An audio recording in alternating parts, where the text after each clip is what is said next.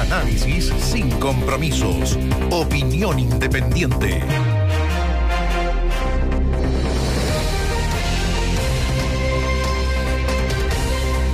La exministra Antonio Urrejola dio una entrevista hoy día en el diario El País de España.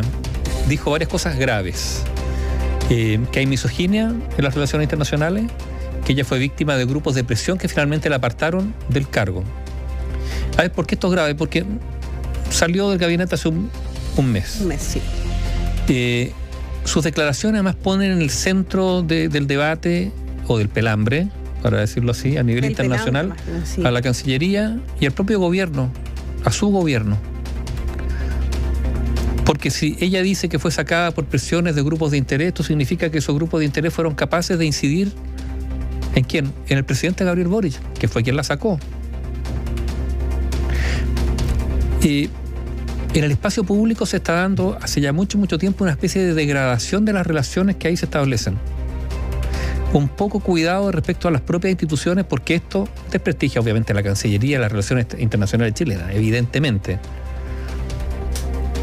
Yo, no sé si en otros países un canciller que sale de su cargo sale a hablar mal de su gobierno y de la propia Cancillería.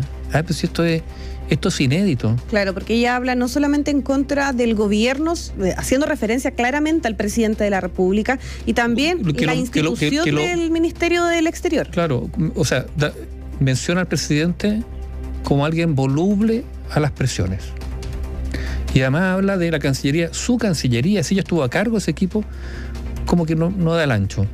Y olvida, a ver, todos los tropiezos en la, en la Cancillería en los que ellos participó, ella participó directamente. Ella estaba Esa famosa conversación en un tono que, mira, en un tono que no es propio de la diplomacia y esta entrevista muestra que está fuera de los códigos de la diplomacia. Pero yo diría aún más, ¿eh? y esto independientemente del juicio personal que uno pueda tener respecto a Antonio Rejola, pero aquí hay lealtades básicas, yo digo, lealtades políticas, y finalmente él llegó a, ella llegó a ese cargo, ¿por qué? Por su experiencia también. No, llegó básicamente porque era de la confianza política del presidente, de la coalición de gobierno. O si no, no habría estado ahí. Claro, eso es un punto también. Entonces, ¿cuál, ¿cómo retribuye esa confianza política? Ah, políticamente hablando. Es lo que hablábamos alguna vez. Abriéndole un flanco, abriéndole un flanco al gobierno. No sé si la palabra es de lealtad, pero. Es que sobre creo que esto podría haber sido medianamente válido y digo medianamente porque no estoy de acuerdo con lo que con el actuar de la ex ministra si probablemente estuviese sido cuatro años más cuando este gobierno ya no existiera. Puede, podría hacerlo. O, lo, otro, o, estas la pregunta es si estas críticas las hizo al interior del propio gobierno una vez salí, se habló esto personalmente con el presidente y le dijo esto, pero pero andar ventilando estas cosas buscando un posicionamiento, no sé si personal, pero esto también esto habla del deterioro de las instituciones, de la institucionalidad. Tantas veces hemos hablado, Gabriela, de la fragilidad actual de los partidos políticos y nos dice, bueno, ¿qué pasa con la política? ¿Por qué es tan difícil alcanzar acuerdos? Bueno, porque los partidos hoy día son un remedio de lo que fueron, un remedio en materia de propuestas, de análisis, de estudio, de figuras incluso. Entonces, hoy día, y los, y los gobiernos se sostienen en sus partidos. Entonces, ante partidos que se han erosionado, así están las cosas.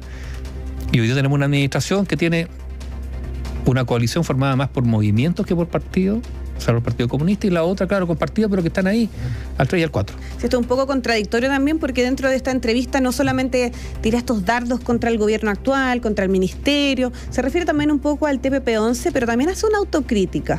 Y podríamos decirlo entre comillas, porque ¿qué es lo que dice ella? Primero dice que no se esperaba la salida de ella, del, de ella del ministerio, que ella siempre tuvo el respaldo del presidente Gabriel Boric.